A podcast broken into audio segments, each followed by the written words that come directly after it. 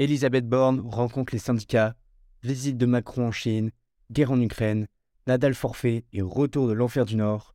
Que faut-il retenir de cette semaine et quelles en sont les conséquences? Bienvenue dans ton émission qui te retrace l'actualité de la semaine.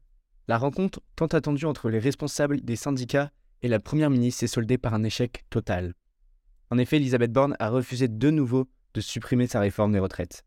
Mais malgré cette décision, elle souhaite continuer à travailler avec les partenaires sociaux pour d'autres sujets futurs. Les syndicats y voient ici une crise française et ont annoncé de nouvelles journées de mobilisation pour ainsi faire craquer le gouvernement. Sophie Binet, nouvelle patronne de la CGT, déclare que le gouvernement ne pourra pas gouverner sans la suppression de cette réforme, avant d'ajouter que les forces syndicales seront liées jusqu'au bout. De fortes mobilisations ont eu lieu à travers tout le pays ce jeudi 6 avril, où le célèbre restaurant La Rotonde a été attaqué et incendié. Considéré comme l'un des lieux symboliques de l'élection d'Emmanuel Macron, ce restaurant avait déjà été pris pour cible auparavant. Alors, en déplacement en Chine, le président a pris le temps d'appeler le restaurant pour lui exprimer tout son soutien. Cet événement me permet d'évoquer la visite d'Emmanuel Macron en Chine qui a eu lieu cette semaine. Il s'est rendu sur place pour évoquer l'actualité internationale, et notamment la guerre en Ukraine qui était bien évidemment le point le plus délicat du voyage. Il a demandé au président chinois de ramener la Russie à la raison et de remettre tout le monde sur la table des négociations, tout en réaffirmant que la Chine a un rôle majeur pour trouver un chemin de paix, en insistant sur l'importance du dialogue. En fait, ici, il faut comprendre que Pékin se dit neutre dans la guerre ukrainienne, mais paradoxalement, le président chinois n'a jamais condamné l'invasion russe et n'a jamais pris contact avec Zelensky.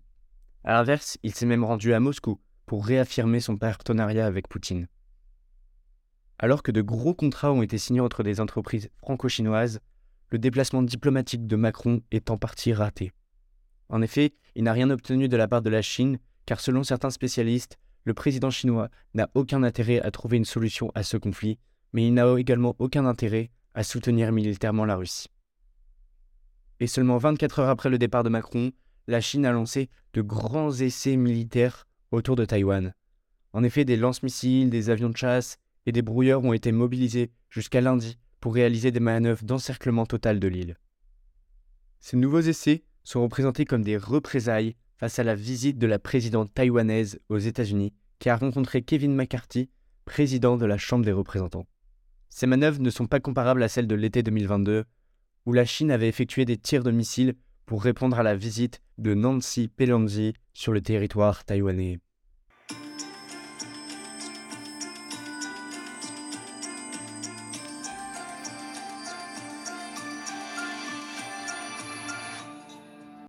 C'est après plus de dix mois de suspense que la Turquie a donné son accord pour l'adhésion de la Finlande à l'OTAN. Pour le secrétaire général de l'OTAN, c'est un jour historique car la Finlande devient ainsi le 31e membre de l'organisation.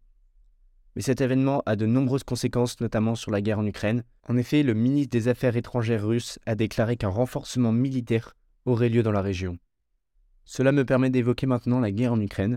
En effet, cette semaine a été marquée par la prise de contrôle russe dans la bataille de Bakhmut, où des combats font rage depuis plusieurs mois. Le groupe paramilitaire Warner a déclaré contrôler l'entièreté de la ville, alors que les Ukrainiens assurent résister avec courage. En réalité, les Russes progressent très lentement dans la ville, même s'ils contrôleraient déjà plus de 60% du territoire. Cette bataille est devenue la plus longue et la plus sanglante depuis le début de la guerre. Bakhmut permet de contrôler les troupes russes et les maintenir sur le front de l'Ouest, mais également de protéger des villes comme Kratamovsk ou encore Sloviansk, considérées comme primordiales pour la victoire contre l'invasion russe. L'ordre est donc de tenir la lutte dans la ville malgré les pertes très très importantes subies par l'armée ukrainienne. Cette semaine, la NASA a annoncé les quatre nouveaux astronautes qui seront les premiers à voyager sur la Lune depuis la mission Apollo en 1972. Les astronautes partiront autour de la Lune sans y atterrir, et l'équipage d'Artemis 2 sera composé d'une femme et d'un homme de couleur pour la première fois de l'histoire. Accompagné par deux autres Américains, la mission débutera en novembre 2024. Action devient l'enseigne préférée des Français en 2023. En effet, pour la première fois dans l'histoire de ce classement, Action occupe la première place devant Decathlon et Leroy Merlin, qui eux étaient habitués d'occuper cette première marche.